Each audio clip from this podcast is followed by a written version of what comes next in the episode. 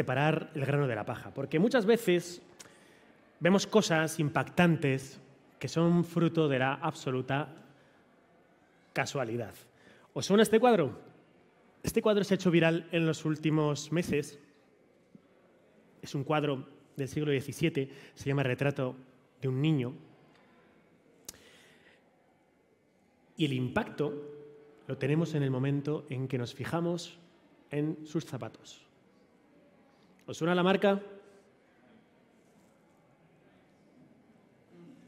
¿En el siglo XVIII? Unas botas de fútbol Nike. Bueno, esto es una casualidad, o no, o quién sabe si el pintor de la época tuvo una premonición o tuvo una visión del futuro y se imaginó cómo serían una de las zapatillas más vendidas de la historia. Pero ahí lo tenéis, el niño que viste unas zapatillas Nike. ¿Es esto un opart? Para mí no, para mí esto es una casualidad, aunque podríamos forzarlo como tal. Y vamos a empezar con los oparts clásicos. Este es un objeto totalmente imposible. Le llaman la pila de Bagdad. En el año 1936, en la construcción de un ferrocarril muy cerquita de Bagdad, los trabajadores, excavando, hallan un conjunto de ánforas y ahí se encuentra justo lo que estáis viendo. Una especie de vasija que en el momento en que exploran su interior se dan cuenta de que tiene una barra de cobre y un filamento de hierro que la recubre. Y en principio, la gente se queda un poco perpleja. ¿Qué sentido tiene esto? El caso es que cuando introducen en su interior un electrolito, como puede ser, por ejemplo, zumo de uva, aquello empieza a generar electricidad. ¿Con qué particularidad? Que la datación de este objeto es del 226 antes de Cristo. Es decir, en el 226 antes de Cristo alguien creó una pila. ¿Para qué se utilizaba este objeto? Para galvanizar distintos artefactos. Se ha probado, por ejemplo, a introducir en su interior un artefacto de plata y al cabo de un par de horas se doraba. Y estamos hablando de unos más o menos 2.200 años antes de que se inventase la pila, lo cual es absolutamente alucinante. ¿Dónde se encuentra la pila de Bagdad? La pila de Bagdad está en el Museo de Arqueología de Irak, en Bagdad. Lamentablemente, con el acaecimiento de la guerra de Irak y el expolio tan grande y los robos tan zafios que hubo en su interior, se perdió. Y a día de hoy probablemente la pila de Bagdad, que habría que ver si a lo mejor Volta se inspiró en ella para crear esa pila eléctrica, se encuentra en paradero desconocido, en una colección privada no lo sabemos. Pero este es uno de los OPARTs que a día de hoy no tenemos ni idea de dónde está. Bueno, ¿habéis visto Indiana Jones? La última. ¿Alguien la ha visto? A ver, que levante la mano quien ha visto Indiana Jones. Vale, entonces sabéis perfectamente lo que estamos observando ahora, ¿no? Porque el leitmotiv de la nueva película de Indiana Jones es el misterio de la máquina de antiquitera. En Indiana Jones le llaman la antiquitera o la anticitera. No tiene nada que ver con esto, pero viene a representar este objeto. Este es el tamaño real de la máquina de antiquitera. En el año 1901, unos buzos se encuentran en las cercanías de la isla de Antiquitera, en Grecia, y están simplemente recogiendo esponjas y encuentran un pecio del siglo I. Y en este pecio del siglo I descubren que hay distintas vasijas, hay estatuas y hay una cajita embetunada que no le hacen demasiado caso. Emergen con ella y la llevan al Museo de Arqueología de Atenas. Esa caja embetunada estaría 50 años en el más absoluto ostracismo. Hasta que un hombre un trabajador del Museo de Arqueología de Atenas, Derek Tesola Price, decidió abrir esa caja embetunada y encontró en su interior esto. Evidentemente, tremendamente mm, semidestruido por la corrosión, ¿no? Hay que tener en cuenta que este objeto ha estado, pues eso, dos mil años en el fondo del mar. Y se da cuenta de que este objeto tiene eh, una forma de disco. En su interior, cuando empieza a analizarlo, encuentra 240 secciones. Están acopladas entre sí con 40 ruedas dentadas, 30 engranajes de bronce con 23 dientes cada uno de ellos. Y cuando empieza a estudiar su funcionamiento, evidentemente el objeto no era así, era mucho más grande. Este sería como el corazón del objeto, tenía una carcasa que lo envolvía totalmente. Se da cuenta de que este artefacto era capaz en el siglo I de calcular la posición de determinadas estrellas, astros, el Sol y la Luna a lo largo del año. Esos engranajes, esas ruedas dentadas se iban moviendo sincrónicamente y, por ejemplo, calculaban los solsticios, los equinoccios, la posición del Sol y la Luna en determinados momentos del año.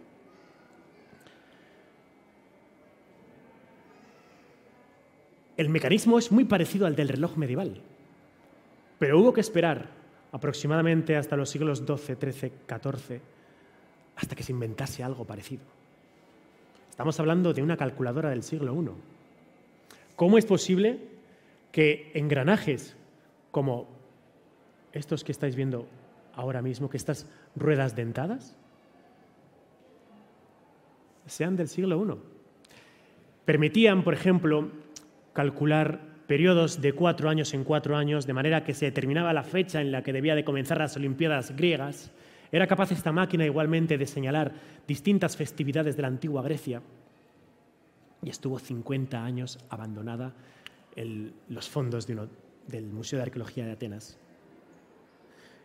La primera vez que estuve en el Museo de Arqueología estaba en una vitrina apartada prácticamente, nadie se fijaba en ella.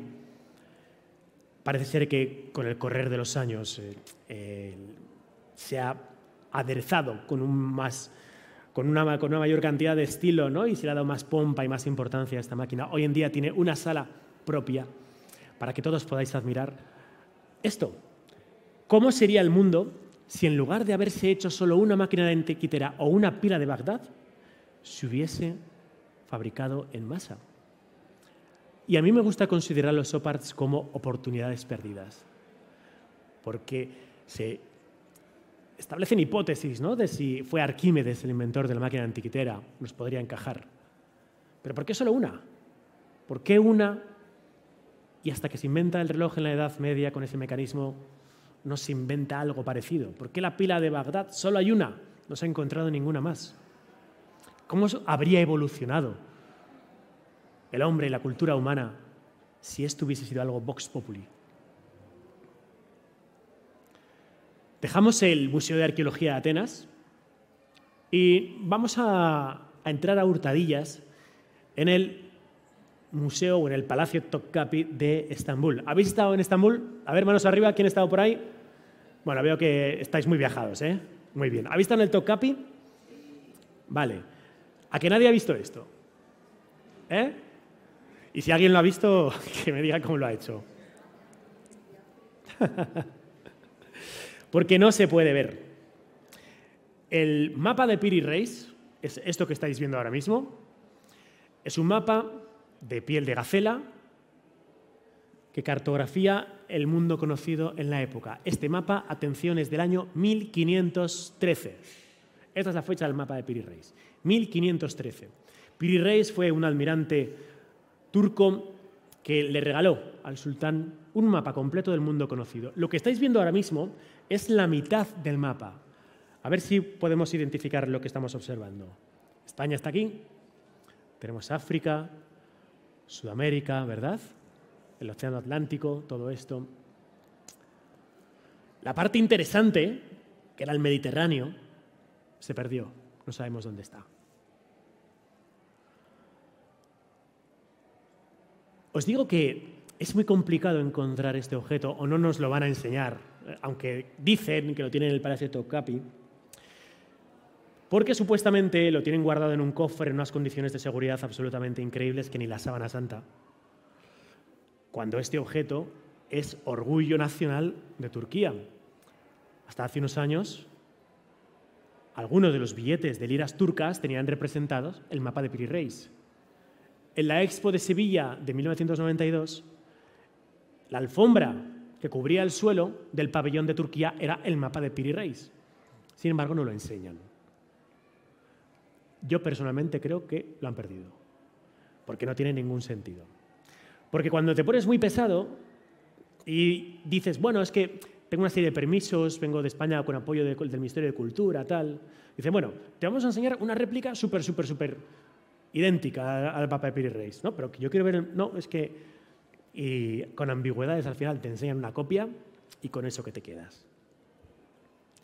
Para que os hagáis una idea, cuando se produce la revolución turca ¿no? y Ataturk llega al poder y el ejército entra en el palacio Topkapi y entra en toda la zona del harén, se dan cuenta de que mapas como este, inclusive este, era utilizado de tapete, de mantel, para cubrir las mesas del té.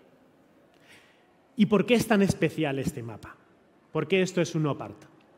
Porque si es de 1513, no deberían de aparecer algunos lugares que aparecen porque no habían sido descubiertos todavía. Por ejemplo, los Andes. No sería sino hasta 1534-35 cuando Pizarro llega por esta zona. Y 20 años antes ya aparece en el mapa de Piri Reis. El río Orinoco todavía no se había descubierto. Las Malvinas tampoco se habían descubierto todavía y aparece en el mapa de Piri Reis. Pero lo más sorprendente es que si nos fijamos en el sur del mapa y observamos esto, la península de la Reina Mao, lo que estamos observando es la Antártida. Con la peculiaridad de que la Antártida no sería descubierta hasta 1818, 300 años después. Ha habido mucha polémica de si en realidad lo que estamos viendo es o no la Antártida o es el cono sur totalmente, ¿no? una deformación del mapa. Pero lo cierto es que nos encaja de forma prácticamente exacta con esa península de la Reina Mao de la Antártida. Claro, ¿cómo hace Piri Reis este mapa? Obviamente no viajando por todas estas zonas, ¿no? no se habían descubierto. Una pista nos la da Piri Reis en este texto que está en turco antiguo, que os leería con sumo placer, pero no quiero que os marchéis corriendo. Y os voy a hacer una traducción más o menos en español, a ver qué os parece. Viene a decir que este es un mapa de mapas, que él ha refundido distintos mapas extraídos tiempo atrás de la Biblioteca de Alejandría y que de ella ha conseguido esa información que ha cartografiado. Y que además Parte de la información que representa la obtuvo de un piloto que prestó servicios para el infiel Colón en el año 890 de la Égira, del calendario árabe. ¿Qué año es ese? 1485. ¿Cómo que 1485? Lo que dice es que es infiel estuvo en las Antillas, es decir, en América, en 1485, no en 1492. Pero eso, amigos, es otra historia.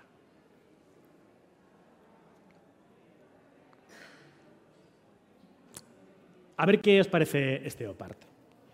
Este opart es conocido como el martillo fósil. Este es un, un muy curioso. Yo quisiera, verlo en Estados Unidos con mi amigo Pablo, que está aquí delante, eh, en, la localidad de Rose. Pero es está dentro de un museo, es el museo, ya os vais a poner de uñas tal y como os diga cómo se llama. Es el Museo del Creacionismo. Entonces, es un museo que intenta aportar pruebas de que el hombre no viene del mono, ¿no? es decir, la evolución no es como nos ha contado la ciencia, sino que atiende de manera literal al contenido que señala la Biblia. ¿no? Entonces, en su interior, es un museo que solo abre los jueves, por cierto. O sea, que ya veis que tampoco tienen muchas ganas. Bueno, pues dentro de ese museo se halla el martillo fósil. ¿Qué ocurre con el martillo fósil? En la localidad de London, en Texas, en 1934, se descubre en un estrato geológico, atención, de hace 68 millones de años, un martillo incrustado en la roca, como si estuviese fosilizado. O se lo dejó olvidado un viajero del tiempo, o esto no tiene ningún sentido. O hay un buen falsificador que nos ha creado el martillo fósil. Pero el caso es que si vais a la localidad de Rose, en Estados Unidos, echadle un vistazo porque siempre hace gracia ver el martillo fácil. En mi opinión, falso con un beso de Judas. Pero ahí está. ¿Qué tal tenemos el tema de la India? ¿Habéis estado por allí? Bueno, dentro de poco habrá que decir otro nombre. ¿Cómo, cómo hay que llamar a la India ahora? ¿Os habéis enterado, no? Que, que, han solicitado el cambio de nombre, que ya no quieren ser la India. No, no, recuerdo el nombre, no, no me viene ahora. Barat. Barat. Bueno, pues Barat, la India, nos entendemos. Delhi, para los amigos, ¿no? Vámonos a Delhi directamente. Y es que en Delhi vamos a encontrar un complejo eh, de templos, es el complejo Qutub, y allí se halla un pilar, que es este, el famosísimo pilar de Delhi. ¿Cuál es la particularidad de este pilar, del pilar de Delhi? Que siendo un pilar del siglo IV, y estamos hablando de la época del emperador Sadragupta II, no se oxida, es de hierro inoxidable. ¿Cómo es posible que tengamos a la intemperie un pilar como este del siglo IV que no se oxide? Ha habido muchísimas teorías sobre esto. Se ha especulado con que, bueno, hubo un científico, un hombre llamado Daswoli, que encontró em, determinados papiros donde parece que se hablaba de una fórmula de mezclar eh, ácido tánico con, con resinas sintéticas y de esta forma se creaba una fórmula que permitía se, permitía un se creaba un barniz que permitía crear esto, ¿no? una especie de propiedad inoxidable al hierro. Pero bueno, en el, siglo IV ni había ácido tánico ni tenían forma alguna de crear estas resinas sintéticas. ¿no? Entonces, parece, parece, por los últimos estudios que ha habido, que hablamos de un hierro purísimo, absolutamente purísimo, mezclado con fósforo. Y de esta forma se ha creado un óxido de hierro hidrigado que produce esta particular capacidad de mantenerse estéril al óxido. No se oxida. El pilar de Delhi. ¿Lo habéis visto los que habéis estado en la India alguna vez? Bueno, pues esta es una de las típicas... Cuando uno va a Delhi y va con, va con un viaje organizado, os aseguro que a todo el mundo os llevan al complejo Qutub, porque es una de las visitas imprescindibles. ¿no? Pero pocos guías se van a parar delante del pilar y os van a contar esto. Y yo recuerdo casi observando con tristeza ¿no? los grupos de turistas que se paseaban por allí, atendían las explicaciones del guía, miraban otros lugares que también son bonitos ¿no? de este complejo, pero absolutamente nadie se paraba para observar el, el pilar de Delhi. Otro de esos OPARTs curiosos que tenemos por el mundo y que, no nos engañemos, donde está el pilar de Zaragoza, que se quiten estos OPARTs de Delhi. ¿eh? Os lo dice un baño. Venga, vámonos a Colombia. Vámonos a Colombia. Vamos a, a buscar aviones. ¿Habéis estado en Colombia? ¿Alguien por aquí? Museo del Oro. Típica, visita, ¿no? entrar en el Museo del Oro de Colombia, observar esas piezas tan bonitas, ¿no? Como la, la, barca del Dorado, de la laguna de Guatavita, que alguna vez hemos, hemos comentado por aquí. Pero en el Museo del Oro de Bogotá vamos a encontrar piezas como esta. Los famosos aviones de Tolima. En realidad, cuando uno los ve en foto, o cuando uno los ve como una réplica, como tengo este en mi mano, ¿no?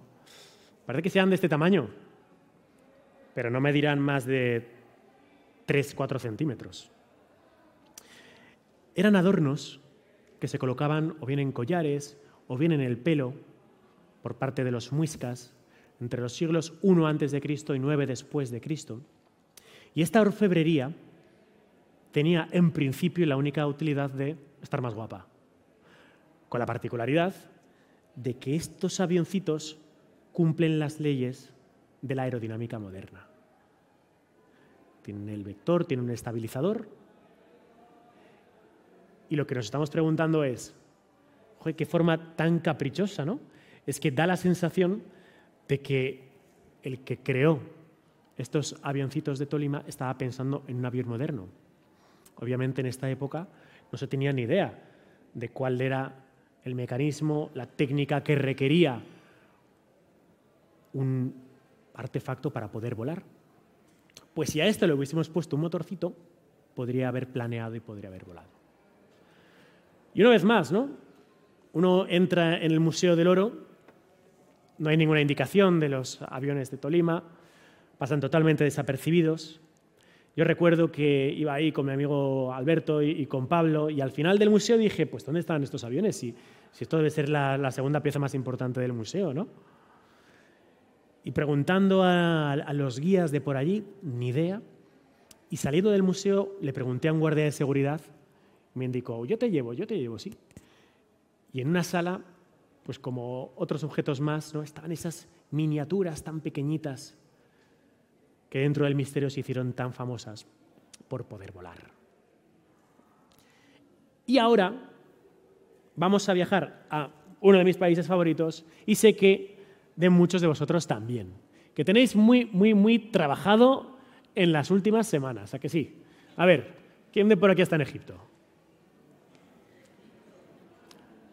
Bueno, porque Ateneo Viajes os ha llevado por ahí, ¿no? Espectacular.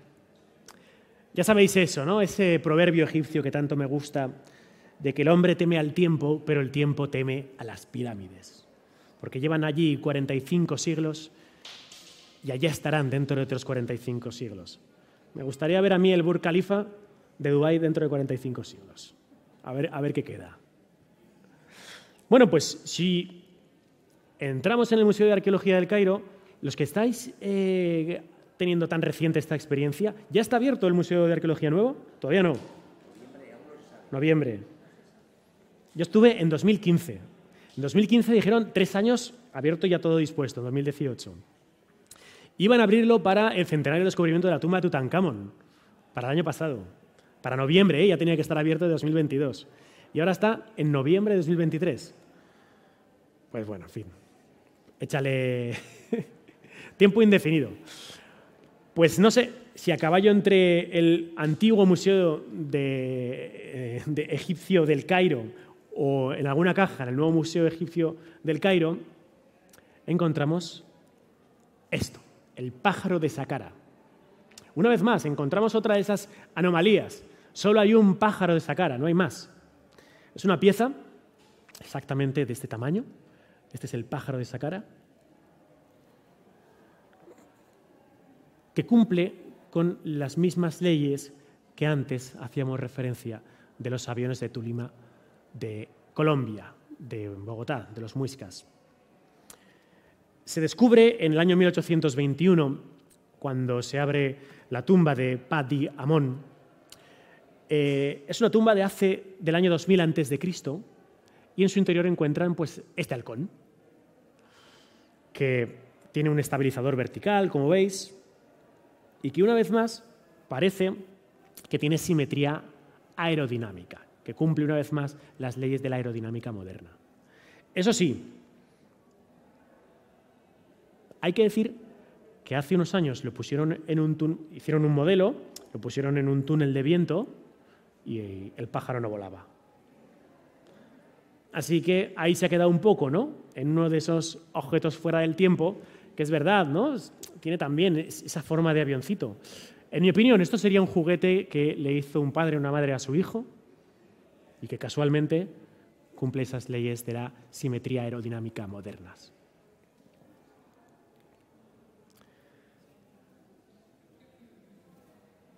¿Y para el futuro? ¿Cuándo abran el nuevo Museo Egipcio del Cairo? Recordad, ¿no? En ese 4 de noviembre de 1922, cuando Howard Carter está al lado de Lord Carnarvon frente a la tumba de Tutankamón y de manera, todos lo habríamos hecho, ¿no?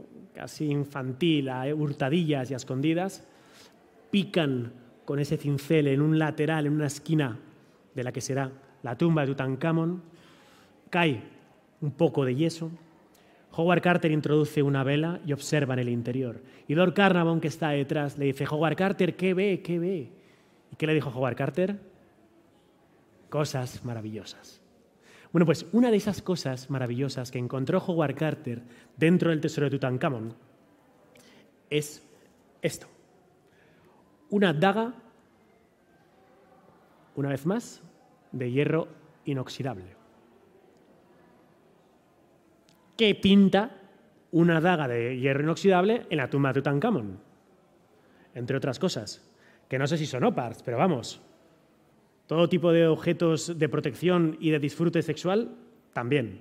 E incluso se han encontrado boomerangs, que no dice muy bien, ¿no?, para qué se utilizaban esos boomerangs. Ya sabéis, ese objeto que lo lanzas y nunca vuelve. Pues en la tumba de Tutankamón también había un montón de boomerangs. Bueno, en realidad no voy a ser tramposo. ¿Por qué no es un opart? Porque es hierro meteórico. Esta pieza se talló a través de un meteorito que cayó sobre la Tierra. Y, Egipcio, y Egipto nos enseña que las cosas no son lo que parecen.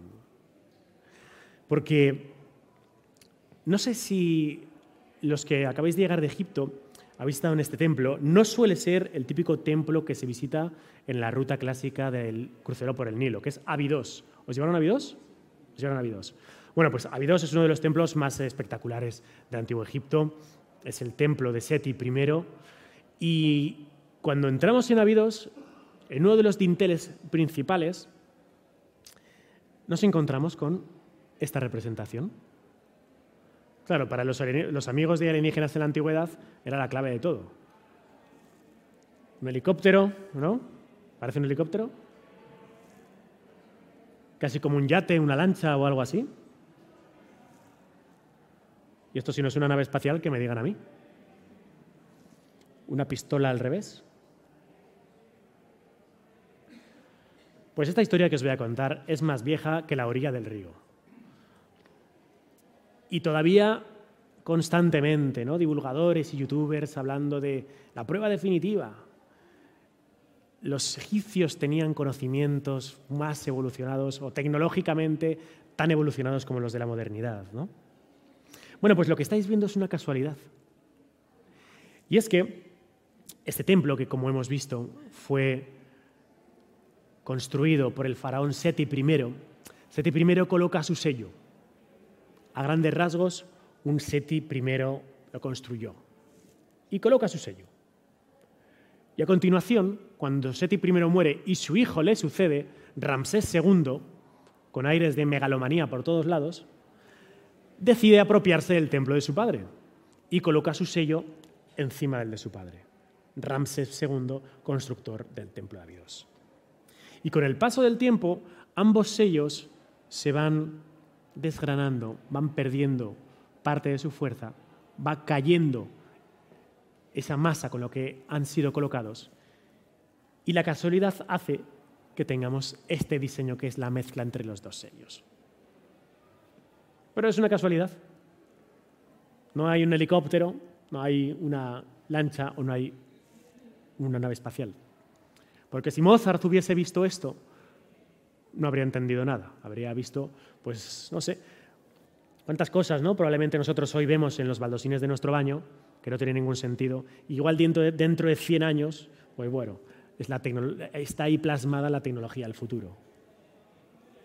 Podría ser. Y vamos a salir de Egipto para dirigirnos directamente a Italia. A Italia sí, ¿no? ¿Qué tal? ¿Cómo tenemos el viaje a Italia? ¿Hemos estado? Sí, ¿no? ¿Qué tal la, Toscana? ¿Habéis ido a la Toscana? Muy bien, la Toscana es un lugar espectacular. Cómo nos sumergimos ¿no? entre esas brumas por la mañana con esos cipreses y esos prados aderezados por esos campos, ¿no? con las espigas, ese, paisaje tan, tan propio de la Toscana. Pues en plena Toscana hay un pueblecito, un pueblo muy pequeño que tiene grandes vinos, que se llama Montalcino. Y en Montalcino, recorriendo las calles del pueblo, eh, atravesamos, fijaros, ¿no? Que,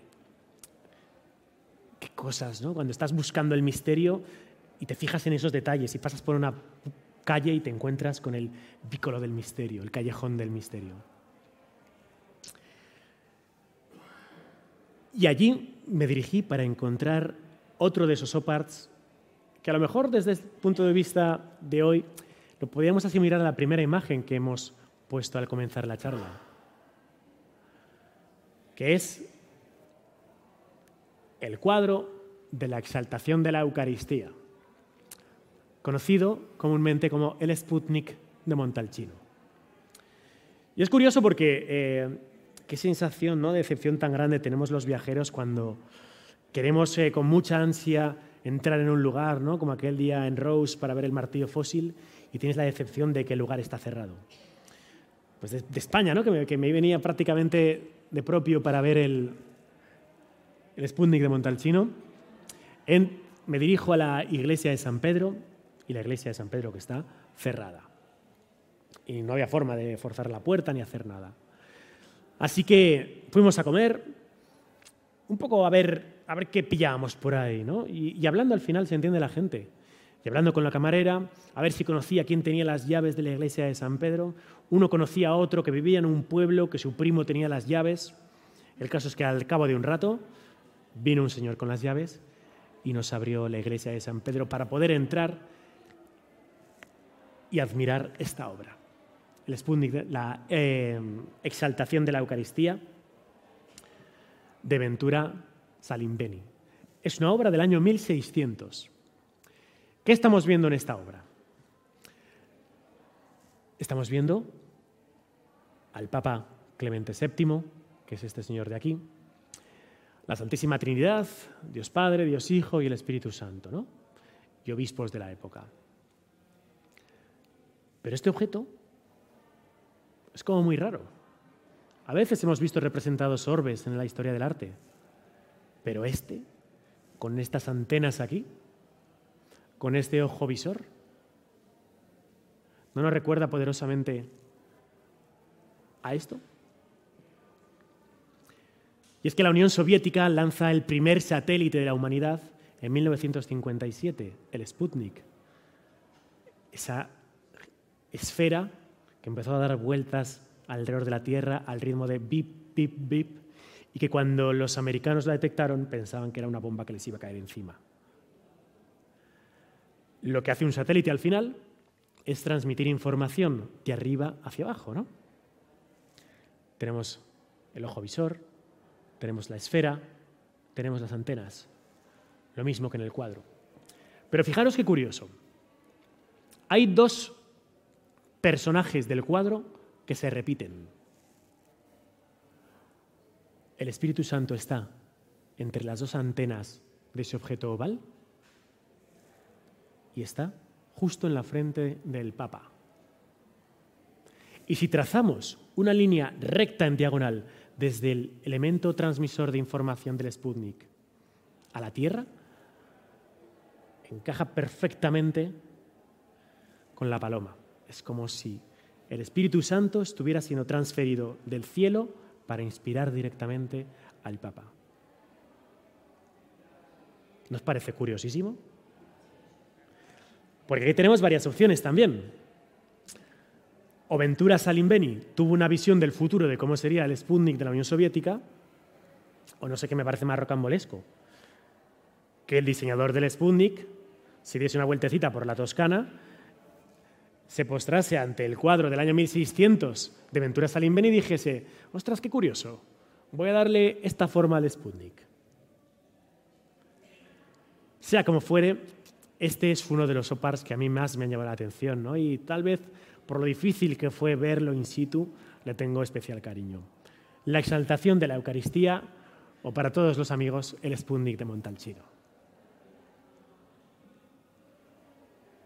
Ahí lo tenéis.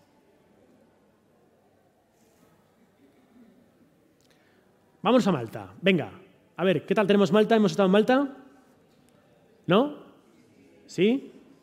No hay excusas ¿eh? para no visitar Malta. Esto está a tiro de piedra. Y además desde Valencia y vuelo directo. Y Malta de verdad es de los lugares que más cosas hay en menos espacio. Porque es una isla bien pequeña, pero es increíble la cantidad de cosas. A nada que... Además es muy fácil conducir eh, por la izquierda, ¿no? No, hay mayor problema, te acostumbras enseguida, pero es increíble la cantidad de lugares increíbles, de iglesias, iglesias apatadas que hay por todos lados de Malta. Pero otro de esos lugares que ningún viaje organizado te va a llevar a ver es el enigma de los car routes, o literalmente rutas de carro. Los car routes son surcos que van desde ningún lado a ninguna parte que atraviesan toda la isla de Malta, algunos directamente desembocan al mar, otros se pierden en mitad de un campo y están por toda la isla. La isla de Malta está plagada totalmente de los car. Y son estos surcos que ahí, enclavados, hundida la roca caliza, hace que te preguntes qué demonios es esto. Pero es que fijaros, hay algunos que tan apenas tienen 5 o 10 centímetros pero en otros me cabe prácticamente la pierna entera. ¿Qué es esto? Porque no se han podido datar. Es piedra, no se puede datar por carbono 14. Se ha especulado de, bueno, Malta, esa isla de los viejos misterios donde podemos encontrar los templos megalíticos más antiguos de Europa, como el propio Hagar Kim. Em, si hay establecido hipótesis que podían decir que sobre carros habrían colocado estos enormes bloques de piedra de los templos megalíticos y ese rodaje de los carros cargados totalmente podría haber llegado hasta los templos megalíticos. Y la ficción y el peso habría ido cuando la caliza está mojada creando este surco. Pero sin embargo, en ni un solo templo de Malta encontramos carruts. Ninguno. Luego, en principio, había que descartar esta teoría. Por lo tanto, o es natural, o apoyamos la teoría que acaba de mencionar del peso, o crearon una serie de carriles para meter algún tipo de carros. Pero no se sabe. Nadie nos puede decir qué son los carruts. Y os diré más, cuando entramos en el Museo de Arqueología de La Valeta, hay un apartado dedicado en exclusivamente a esto de los carruts. Y me encanta la humildad con la que por fin un museo dice no lo sé. Porque cuando entramos en la salita de los carruts, justo en el suelo, en la entrada a esa sala, hay un enorme signo de interrogación. Nada más que decir.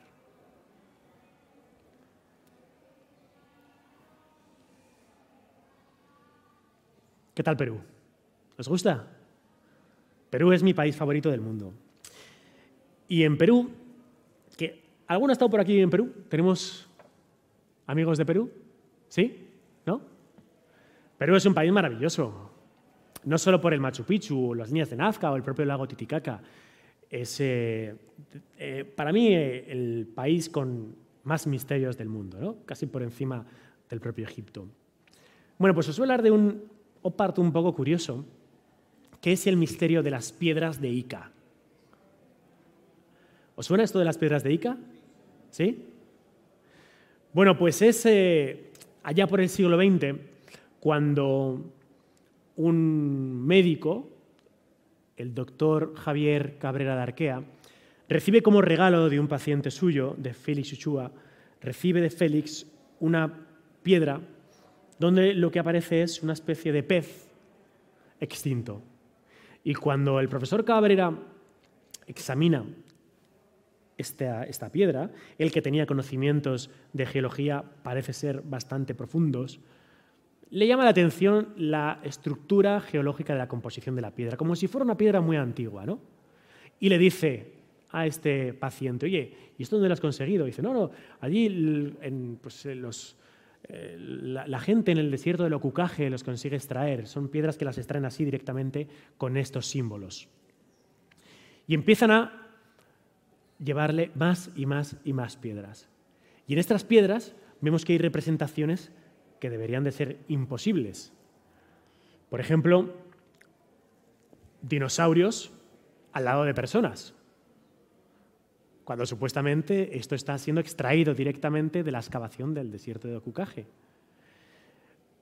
Y cuando los pseudoarqueólogos, bueno, aquí no hay ningún arqueólogo que diga esto, aquellas personas que tienen esta fe en las piedras de Ica han tratado de datar cuáles son los estratos geológicos en los cuales son extraídas, hablamos de 65, 66, 68 millones de años. Pero evidentemente en esa época había dinosaurios, pero no había personas. ¿Qué pintan personas al lado de los dinosaurios? ¿O por qué encontramos cosas como esta, ¿no? Operaciones complejas ahí, dibujadas en la piedra de Ica. O imágenes homosexuales directamente.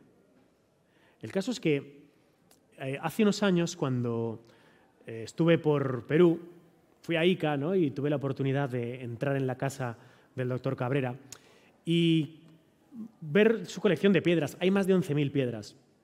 El doctor Cabrera ya está muerto, quien hoy en día te lo enseña es su hijo, Alejandro Cabrera, y él lo que te cuenta es su absoluta verdad. Yo estoy convencido que la familia del profesor o del doctor Cabrera, ellos creen que las piedras de Ica son reales, que son totalmente auténticas. Sin embargo, ¿por qué tienen esa pátina de betún. Supuestamente el profesor Cabrera decía que él las embetunaba para que se viese mejor la figura. Pero si esto es un elemento, es un artefacto tan importante que podría cambiar la historia, que incluso uno de los primeros libros, sino el primero de JJ Benítez, es Existió otra humanidad, donde hablaba de esa humanidad gliptolítica representada en las piedras de Ica. Si esto es algo tan importante, ¿por qué las pintas? ¿Para que se vea mejor? ¿Qué sentido tiene? El caso es que tanto el Cabrera como su familia siempre han sido muy desconfiados para permitir que se hagan análisis a las piedras de Ica. Un investigador, un periodista español, Vicente París, se llevó dos, os podéis imaginar cómo, y las llevó a analizar científicamente.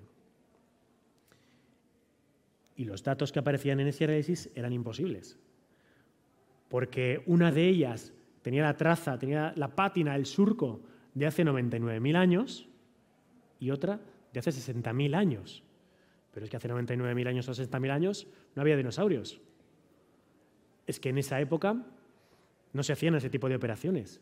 Y más aún, ninguna civilización avanzada ha aguantado 40.000 años con la misma tecnología. ¿Y por qué representarlo en pedruscos? En mi opinión, las piedras de Ica son hechas por manufactura humana y recientemente. Eh, de hecho, hace unos años salió un hombre, un peruano llamado Basilio Uchuya, que él decía que efectivamente las piedras de Ica las hacía él. Pero también es verdad que tiempo después dijo que había recibido presiones para decir esa versión y tal. Así que si os dais una vuelta por Perú y vais a Ica, justo al sur de Nazca, Llamad a la puerta del hijo de Cabrera, que os abrirá y os enseñará sus piedras de Ica con mucha amabilidad. Es un poco agresivo, hay que decirlo, porque si le empiezas a rebatir, se pone nervioso. Pero no deja de ser curioso ver ese museo de la humanidad gliptolítica. Y ya que hablamos un poquito de Indiana Jones, por supuesto está el misterio de las calaveras de cristal. Ni una sola de las calaveras de cristal que se han encontrado son auténticas. La más famosa es esta, la, calavera del destino, la calavera encontrada en 1924, 27, eh, es justo en esta época de los años 20, en Belice, en una excavación maya en Lubantún, cuando dicen que la hija de Mitchell Hedges, el arqueólogo, entró en un templo maya y allí encontró una calavera como esta, de cuarzo puro, de dos piezas totalmente anatómicas, y cuando salió esa niña de la excavación del templo, todos los em, eh, em, trabajadores al verla se pusieron de rodillas y empezaron a adorar a esa calavera. Y así se contó esta historia, que por supuesto es falsa. Porque cuando ha sido analizada científicamente, hemos sabido que es entre los siglos XIX y XX, cuando fue pulida y esculpida, y no es tan antigua, porque los mayas no tenían la capacidad de poder crear con el cuarzo puro, salvo que hubiesen tenido 300 años de arena y diamante, la posibilidad de pulir constantemente una calavera tan perfecta. Y ahí la tenéis, ¿no? La calavera de cristal. Si la queréis ver hoy, una de ellas se encuentra en el Museo Británico, que es exactamente esta. Y en la sala donde se halla ese Moai, ¿no? el Moai del Museo Británico, alguna vez hemos hablado de él, del el Joaja Cananaya, el amigo secuestrado de la isla de Pascua, en una esquinita está la calavera de cristal. Que por cierto, dice, ¿y qué pone el Museo Británico? ¿No? Si eso es un fraude, ¿qué pone ahí? Dice, viene a decir algo de, bueno, se pensaba que era un objeto mesoamericano, pero se sabe que es de reciente manufactura. Y punto. Pero ahí está, ¿eh? en una vitrina. No lo han retirado. Y para terminar, me gustaría hacer eh, referencia al enigma de los bolsitos. No sé si habéis estado alguna vez en el British Museum o si os gusta la cultura de la antigua Sumeria, pero es para mí la cultura más enigmática del mundo. Y uno de los misterios que aguarda son estos particulares bolsitos que los dioses o los reyes sumerios suelen llevar consigo. Y lo encontramos por todas partes. Y seguimos observando a los dioses con ese bolsito. ¿Qué es eso? ¿Un reloj? Pero es que si viajamos al lugar más antiguo de la humanidad, al templo más antiguo de la humanidad, a Gobekli Tepe, en Turquía, al sur de Ur, prácticamente en la frontera con Siria, la bestia de la arqueología, ¿no? Este lugar tiene 12.000 años de antigüedad. Este lugar es la locura de la arqueología. Bueno, pues observamos estas Ts, ¿no? estos círculos tan famosos, pero uno de ellos, la que le llaman la estela del buitre, donde vemos este buitre, una vez más, aquí arriba están otra vez representados los bolsitos. En una cultura totalmente descontextualizada de la Sumeria. Estos de hace 12.000 años.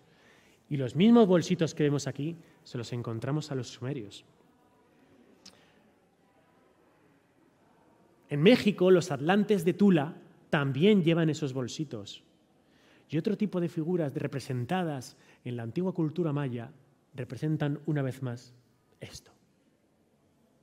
¿Qué es el famoso bolsito de los sumerios que vemos en tantas culturas descontextualizadas temporal y espacialmente?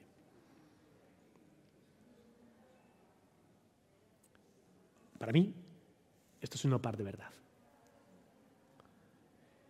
Y ya sé que he dicho antes que iba a terminar con eso, pero me guardaba una, cámara, una bala en la recámara para hablaros un pelín de qué es esto en realidad.